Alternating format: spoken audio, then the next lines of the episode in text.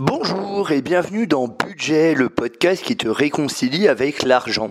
Je m'appelle Franck et jusqu'en 2017, j'avais du mal à épargner et j'étais quelquefois à découvert. En 2017, j'ai décidé de prendre les choses en main et j'ai réussi à mettre 10% de mes revenus de côté. En 2018, j'ai réussi à mettre 20% pour en 2019 arriver à 30% avec un salaire de plus ou moins 3000 euros en couple et un loyer de 975 euros. Avec le temps, je suis devenu un expert de l'épargne et de l'économie. Ce podcast quotidien s'adresse à tous ceux qui débutent dans la gestion de l'argent et du budget, qui ont du mal à joindre les deux bouts, qui ont des croyances limitantes et qui ont besoin de techniques et de conseils afin de mieux gérer leur budget. Il ne s'adresse pas ou peu aux personnes qui mettent déjà 10 ou 20% de leurs ressources de côté ou qui recherchent des solutions en investissement ou en immobilier. N'hésite pas à t'abonner. À très vite. Bonjour à tous, j'espère que vous allez bien. Alors aujourd'hui on va parler de développement personnel, mais ça va rejoindre bien évidemment euh, les problématiques monétaires, vous me connaissez, j'aime bien faire euh, converger les deux. Et aujourd'hui je vais vous dire d'arrêter de vous croire spécial. Alors, qu'est-ce que j'entends par là? Je pense que l'être humain a besoin de défendre sa singularité il a besoin de croire qu'il est le seul à ressentir certaines choses, à traverser certaines difficultés, à voilà, à avoir certains problèmes. Euh, et du coup, généralement, quand vous avez des soucis, vous vous dites, il n'y a que moi qui ai ces soucis-là, personne ne peut me comprendre, personne ne traverse ce que je vis parce que euh, mon histoire est tout simplement unique et euh, exceptionnelle. Alors exceptionnelle pas au sens euh, fantastique, hein. exceptionnelle vraiment au sens primo, c'est-à-dire au sens d'exception. Je précise parce que l'histoire qui n'est pas de, de quiproquo. Et je peux comprendre qu'on ait besoin de se dire ça, c'est même vrai dans, dans certaines situations. On se le dit généralement parce que ça nous rassure. On se dit vraiment, je suis unique. Euh, voilà, c'est votre cerveau qui se rassure quand vous dites ça. Ni plus, ni moins. Est-ce que vous, par contre, ça va vous aider à avancer? Je suis pas sûr.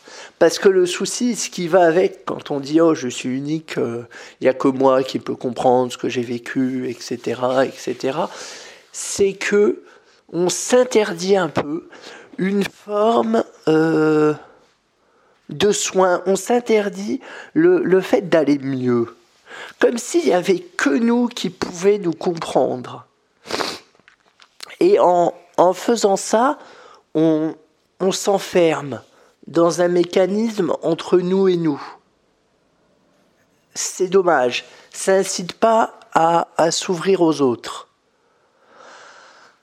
Après, soyons clairs, enfin, bien sûr que oui, qu'un ancien alcoolique sera, aura peut-être un discours plus percutant vis-à-vis de quelqu'un qui consomme de l'alcool. Euh, mais, euh, et d'ailleurs ça se fait de plus en plus, hein. maintenant euh, dans les hôpitaux il y a ce qu'on appelle les patients experts, c'est-à-dire que c'est des patients bah, voilà, qui ont vécu, euh, par exemple notamment en addiction, qui ont vécu des addictions, qui s'en sont sortis. moi ça m'arrive d'en accompagner dans, dans mon travail et généralement c'est eux qui effectivement ont le discours, ont un discours qui parle aux personnes qui sont dans la même situation qu'eux. Parce que les gars disent Waouh, c'est exactement ce que j'ai vécu, tu arrives à mettre des mots. Là où quelqu'un qui n'a pas vécu la situation aura du mal à mettre des mots, à se mettre à la place. On peut essayer, hein, et on essaye, mais c'est, c'est pas la même euh, saveur, on va dire. Euh, ça, peut-être aussi, je pense que les politiques ont un peu de mal à manier la langue de bois et ont un peu de mal à, respirer l'authenticité. Euh, mais, mais, mais, mais, mais, mais, le, le, oui, le corollaire de tout ça, c'est que vous vous croyez unique, vous vous croyez responsable ou victime. Euh, et si vous pensez qu'il n'y a que vous dans cette situation-là, ça va pas s'arranger. Parce que, quelle que soit votre situation, on est 7 milliards dans le monde, il me semble, je crois, de mémoire. Il y a forcément quelqu'un d'autre qui est dans la même situation que vous, ou dans une situation s'y approchant. Vous étiez petit, vos parents ont divorcé, ça vous a traumatisé, vous n'êtes pas le seul dans, cette situation. Et je dis pas que ça banalise la situation, je dis pas ça du tout, je, vraiment c'est pas mon discours, mais simplement euh, prenez du recul. Prenez du recul, euh, vos parents sont décédés, voilà, euh, vous avez été placé en foyer, il n'y a pas que vous. Il y a plein de gens qui sont passés en foyer. Et ce que je vais vous conseiller, c'est de trouver des mentors. Alors les mentors, c'est quoi? Ça peut être un ami, ça peut être quelqu'un de connu. Voilà, c'est des gens qui, euh, à qui vous vous identifiez assez facilement. Vous voyez, si on vous dit euh, citer quelqu'un que vous aimez bien sans trop réfléchir, vous allez citer, faites le test. Euh, et si jamais euh, ces personnes ont écrit des livres, eh bien, je vous conseille de les lire, de les lire, de les relire, de les re-relire, pour vous inspirer de leur histoire, pour vous inspirer de ce qu'ils sont devenus. Euh, voilà, mais vraiment de vous identifier à eux. Je sais pas, moi, ça peut être euh, Oprah Winfrey, euh, qui me semble-t-il a, vécu une, enfance et une adolescence relativement cauchemardesques, il me semble, je crois. Enfin voilà, il y a plein d'exemples comme ça. Lisez des biographies et arrêtez, s'il vous plaît, de croire que vous êtes unique et que la solution qui a marché pour un tel ne va pas marcher pour moi. Vous, déjà, vous n'en savez rien. Si ça se trouve, effectivement, la solution qui a marché pour un tel ne va pas marcher pour vous. C'est possible. Mais pour autant, ça ne veut pas dire qu'elle ne marchera pas. Donc moi, je pense qu'il faut tester. Et il faut tester en se disant un peu que ça va marcher. Il faut, faire un effort au niveau du mindset. Je sais que c'est compliqué. Je sais que votre cerveau il vous en empêche. Mais voilà, il faut vraiment faire euh, un effort à ce niveau-là. Sinon, rien ne changera. Ça, c'est une certitude. Enfin, je vous donne un exemple. Hein. Vous êtes à découvert parce que vous dépensez trop. Mettons, allez, on va prendre une situation relativement claire. Vous êtes à découvert parce que vous dépensez trop. Euh, mettons, allez, vous m'avez sollicité pour un coaching, on a travaillé sur les croyances limitantes et tout ça, parce que c'est ce que je fais en, coaching. Euh, on a vu votre rapport à l'argent, etc., etc. On a réussi à identifier, mettons, pourquoi vous dépensez trop. Pour combler un vide, pour... Euh, peu importe la raison, en fait. Et à partir de là, moi, je vais vous dire, vous avez deux solutions pour combler votre découvert. Ou vous dépensez moins, ou vous gagnez plus. Mais, et ce que j'ai envie de dire, c'est que ces deux solutions, elles sont universelles. Vous comprenez ce que je veux dire? C'est pas que c'est adapté à votre situation ou pas. C'est juste qu'il y a deux, il y a deux faits. Pour plus être à découvert, faut dépenser moins ou faut gagner plus. Et bien souvent, quand on gagne plus, on est encore plus à découvert. Mais ça, j'y reviendrai dans un autre podcast. Euh, mais voilà, c'est juste. Euh, c'est pas compliqué. La théorie est pas compliquée. Qu'est-ce qu'il faut faire pour perdre du poids? Faut faire du sport, faut manger mieux. C'est pas compliqué. Je vous renvoie à mon podcast des bonnes habitudes. C'est pas compliqué. La théorie, tout le monde la connaît, tout le monde. C'est l'appliquer qui est compliqué. C'est dans l'application où à la rigueur, faut trouver une solution différente des autres et tout ça.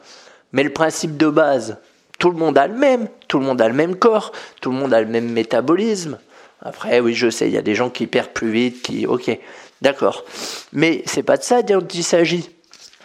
Là, l'idée, c'est de trouver une recette qui marche pour tout le monde. Et si elle marche pour tout le monde, il n'y a pas de raison qu'elle ne marche pas pour vous. Après, ce sera peut-être compliqué à mettre en place. Ça, c'est possible. C'est pour ça qu'il faut de la persévérance, de la discipline. Et plus important que tout, il faut faire un choix. Il faut faire le choix. Quel choix vous faites? Une décision, ça se prend en une seconde. C'est Franck Nicolas qui dit ça, un coach euh, franco-québécois. Enfin, il est français et puis il vit au Québec. Euh, c'est Franck Nicolas qui dit ça. Une décision, ça se prend en une seconde. La mise en œuvre, par contre, prend plus de temps. Mais voilà. Il faut une seconde pour prendre une décision. Quelle vie vous voulez vivre? Est-ce que vous voulez rester unique euh, en mode euh, rien ne marche pour moi, je suis nul, j'ai déjà tout testé, je suis une victime? J'ai conscience que c'est dur ce que je dis. Hein. J'ai conscience que ça va pas vous faire plaisir à écouter. Mais je le dis quand même. Parce que je suis euh, suis pas là pour me faire aimer. Je m'en fous. Qu'est-ce que vous voulez dans votre vie? Est-ce que vous voulez rester à l'écart? Ou est-ce que pour une fois dans votre vie, vous allez vous identifier un peu à monsieur et madame tout le monde. Et se dire que si ça marche pour monsieur et madame tout le monde, il n'y a pas de raison que ça ne marche pas pour vous. Si ça a marché pour des gens qui étaient plus bas de terre, qui sortent de situations traumatisantes et tout ça, euh, enfin voilà, je vous, je vous passe les détails, mais je pense que vous voyez de ce que je veux parler. Pourquoi ça ne marcherait pas pour vous.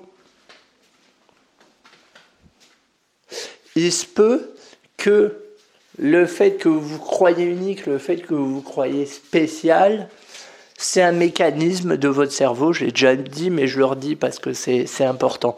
C'est un mécanisme de votre cerveau pour vous faire croire que rien ne marche et pour rester dans votre zone de connaissance. Et la zone de connaissance, pour vous, c'est quoi? Je suis une victime, ce n'est pas de ma faute. Ou alors, à l'inverse, tout est de ma faute.